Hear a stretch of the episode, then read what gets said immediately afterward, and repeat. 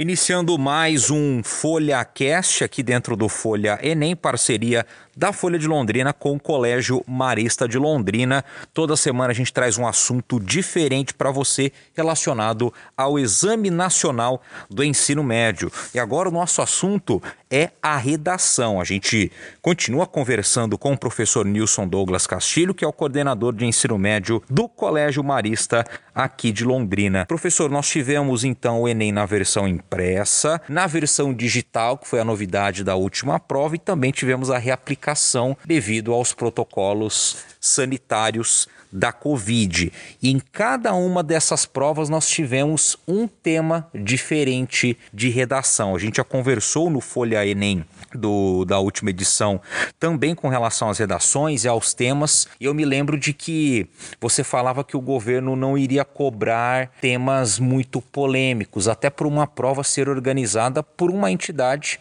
do governo federal, do Ministério da Educação. Mas olhando aqui os temas, eu acho que o Ministério da Educação, o INEP, eles acertaram em cheio nas, nos três temas que eles propuseram com relação às provas. Eu gostaria, né, até que a gente fizesse uma análise, um bate-papo, talvez, para repercutir com os nossos leitores e ouvintes quanto a isso. Vamos então com o primeiro tema, aqui o tema da, da versão impressa do Enem: estigma associado à doença mental na sociedade brasileira. Eu acho que pegou muito aluno de surpresa com a palavra estigma. Meu Deus, se eu não lembro na. É, era a palavra-chave aqui mesmo, né, professor?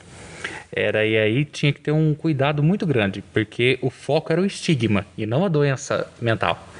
Então, o aluno poderia trazer uma proposta de intervenção, trazer uma argumentação para tentar resolver os problemas no atendimento a pacientes com doenças mentais, por exemplo. Mas esse não era o foco do tema. Ele poderia tangenciar muito facilmente, ele tinha que falar do estigma. E o que é o estigma? Então, são padrões, comportamentos, atitudes e ideias que a gente tem em torno desse problema social, que no caso ali são as doenças mentais. Então, como minimizar esses estigmas? E o estigma, na maioria das vezes, ele carrega esse caráter negativo. Existem estigmas que são muito antigos, que foram superados, mas ainda muitos de nós involuntariamente agimos assim assim.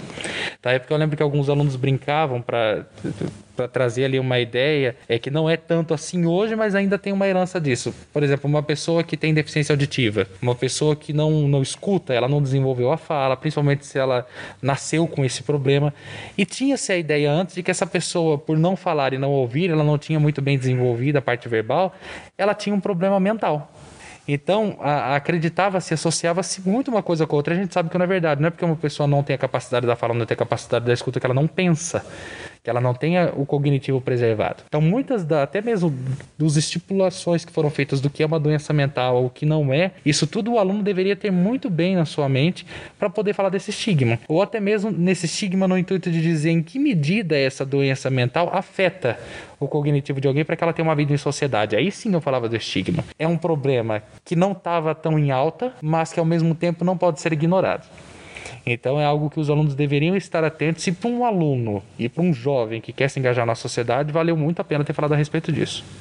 Então a gente não coloca essa questão do estigma quando se fala em um preconceito.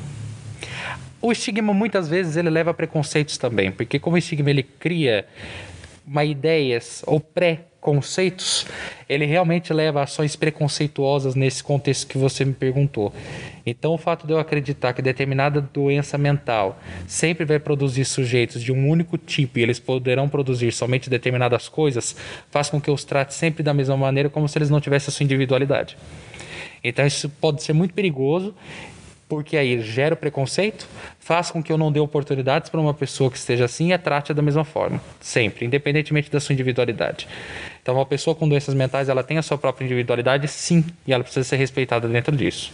Mas, professor, você acredita que por eles terem colocado justamente a palavra estigma, de uma certa forma também foi para desafiar os alunos, ou que realmente eles não quiseram fazer tanto essa associação que esse estigma nem sempre pode ser carregado por um preconceito depois? É, nesse caso foram as duas coisas, né? Você desafia o aluno. Quando você traz um vocabulário mais rebuscado, que nem sempre faz parte do contexto deles, isso já é um desafio por si só. É, estigma não é uma palavra tão usual para a idade deles, em especial quando não se estuda, não tem um amplo repertório, não se lê muitas coisas. E também para trazer essa ideia do preconceito de uma outra forma. Então houve ali um, uma jogada entre os dois. Porque se a gente fala preconceito, talvez o aluno já pudesse sacar ali toda a proposta do Enem, mas faltaria talvez um desafio, né? Porque já tem palavras que, que a gente acaba trazendo conosco ao longo da nossa vida que a gente talvez saiba do que se trata, mas ainda não tem desenvolvido. Agora, talvez estigma era algo ainda não muito usual aos ouvidos dos alunos, como você disse, bem nessa questão da idade. Acho que foi até mesmo um tema da nossa primeira conversa, se eu não me engano, na questão da redação da UEL, né? O transgredir. Meu Deus, o que é transgredir e agora? Se eu não sei o, o a parte do que a palavra significa, eu não consigo Sim. desenvolver o meu raciocínio. Isso mesmo. Nós tivemos aqui, então, na reaplicação do Enem, o tema falta de empatia nas relações sociais também da sociedade brasileira. Já empatia parece que uma palavra que todo mundo aprendeu no meio da pandemia, né, professor? A empatia foi a palavra do ano, né? Todo mundo falava isso. E, e o interessante é que, diferentemente do tema primeiro que a gente estava discutindo, esse tema é muito mais amplo. Então, ele fala da falta de empatia nas relações sociais de modo geral. Então, aí o aluno ele deveria tomar cuidado com o seguinte: não especificar demais, porque especificasse demais, ficasse num tipo de relação social, ele poderia tangenciar. Ele poderia fazer um recorte desse tema.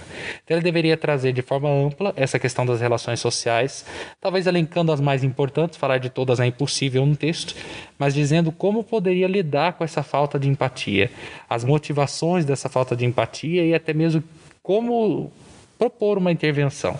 E é muito desafiador porque quando a gente fala de empatia nas relações sociais de modo muito amplo, a gente pode acabar caindo num erro ali sério que é da gente trazer uma proposta de intervenção que não tenha tanta profundidade lá no último parágrafo. Uhum. Que fala de conscientização, cada um tem que ter uma ideia do que fazer. Quando a gente fala no nível muito pessoal, isso é difícil a gente mudar uma pessoa mas agora de ações em conjuntas que impactam a sociedade, que poderiam trazer como um todo um benefício, isso sim seria uma proposta importante ali para esse tema que foi sugerido na replicação. Então nós temos aqui um contraste, né? Enquanto na versão da prova impressa está é, especificando que é o estigma associado à doença mental, que poderia ser de uma maneira geral, talvez os principais estigmas da nossa sociedade, aqui na reaplicação, então o foco já é diferente, nas relações humanas poderia falar do que eu quisesse. Exato, e é esse jogada que eu não tenho que ter, uma habilidade de leitura importante, quando eu estou restringindo um tema, quando eu estou tratando de modo mais contextualizado e mais amplo.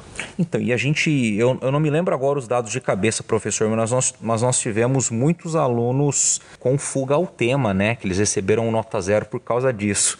A gente pode atribuir a essa, não essa jogada, mas a maneira com que foi colocada os temas das redações? É, e aí, na verdade, não, não é entre aspas, culpabilizar a prova. A prova estava dentro do que se esperava. Aí é realmente o zerar foi falta de habilidade por parte do aluno. O aluno não tinha desenvolvido uma habilidade de leitura, foi falta de atenção ali, ou nervosismo, ou ele realmente não compreendeu o que foi pedido para ele. Então, é, o zerar a prova, ele realmente ele revela ao aluno que não conseguiu compreender o que foi pedido. Ou pode ser aquele que não fez um texto argumentativo que tem muito disso. O aluno só expôs o problema, expôs, expôs, expôs, não trouxe nenhum ponto de vista. Isso não é um texto argumentativo como se pede na prova do Enem. Que, essa falta de propor uma intervenção é, revela uma deficiência na questão de, de aprendizagem ou até mesmo de reflexão sobre o que está à nossa volta, professor? Revela, porque quando o Enem ele trabalha com o tema de redação que propõe um problema, para todo problema quer-se uma intervenção. Não é uma solução, mas uma forma de chegar até ele para tentar amenizá-lo. Então, se eu não trago essa intervenção, até vale 200 pontos dos mil pontos da redação. Você já perde 200 pontos automaticamente não fazer isso. Então, aí vai criando um acúmulo. Eu já começo com mil. Não fiz a intervenção, perde 200 pontos. Não tem argumento, perde mais 200 pontos. Então, tudo isso são coisas que vão comprometendo na nota no resultado final. E nós tivemos aqui no, no Enem Digital o tema desafio de reduzir as desigualdades entre as regiões brasileiras. O Brasil é um país muito rico de diversidade, né? culturalmente falando, em, tudo, na questão da música, da gastronomia, do entretenimento, da, da, das belas artes. É, é um tema que talvez pode ter surpreendido de uma maneira que não se falava mais como foi em décadas anteriores, né, professor? Principalmente a migração é, de pessoas do norte, do nordeste para polos como São Paulo e Rio de Janeiro na questão do mercado de trabalho, talvez porque querendo ou não, eu tenho essa visão, não sei qual é a sua, mas o Brasil ele vem se globalizando todas as Sim. regiões, né? Para quem acha que o Mato Grosso, Mato Grosso do Sul é só fazenda, não é assim país do Nordeste é, é seca, não tem nada a ver. São regiões que vêm crescendo e se tornando economicamente muito fortes. Foi uma maneira de resgate e você acredita também que, no fundo, um teste para entender como é que essa nova geração tem a percepção das realidades do nosso país? Ah, com certeza. É, esses alunos eles têm mais possibilidade de conhecer essas outras regiões do país, até por conta do maior acesso à internet. Então, se a gente falava é, em Manaus, a gente achava que aquilo estava no meio da floresta. A gente não acha que, alguns anos atrás, muitos tinham essa ideia. Achava que aquilo ali estava no meio da floresta, que tinha bicho selvagem andando por ali. Não, mas existe um lugar urbanizado, uma cidade potente, uma economia forte. Quando a gente fala de Nordeste, não só do lugar, a gente fala das pessoas daquele lugar. Parece que sempre o nordestino é muito caricato. O nordestino sempre tem que estar relacionado a essa ideia de pobreza, ao mesmo tempo uma pessoa alegre, o batalhador, o brasileiro. Todo brasileiro é batalhador, todo tem sua, os seus enfrentamentos. E aí criou-se o estigma de que também, aí vem o estigma de novo, de que eu só posso crescer na região sudeste ou sul do país, principalmente na região sudeste, quando você tem ali a grande região metropolitana de São Paulo. Então, os alunos, por terem mais acesso, acesso, isso consegue mostrar a percepção que a população tem sobre o lugar onde ela mora. E falar dessas desigualdades entre as regiões do Brasil ainda é uma forma de fazer com que essa geração agora pense em que medida ela vai perpetuar algumas coisas que prejudicam essa divisão, ou ela vai fazer coisas que possam quebrar essas barreiras e entender que, apesar de ser um país continental, ele é um único país só e que muitas delas até podem ser filhos de pessoas que vieram dessas regiões e que buscaram emprego na região sul, na região sudeste, que são pais dessas crianças. Exato, por ser uma prova em nível nacional, nós temos as diversas visões sobre uns dos outros. É, o que o, aluno do Nordeste pensa do jovem do Sul e, e vice-versa. Isso muito fica revelado na prova. Ele não vai ser escancarado, ele não vai colocar lá a pessoa do Sul é assim ou assado. Mas nas entrelinhas, por meio do discurso que ele emprega ali na prova, ele revela muito do que ele pensa de pessoas, de costumes e da cultura de determinada região.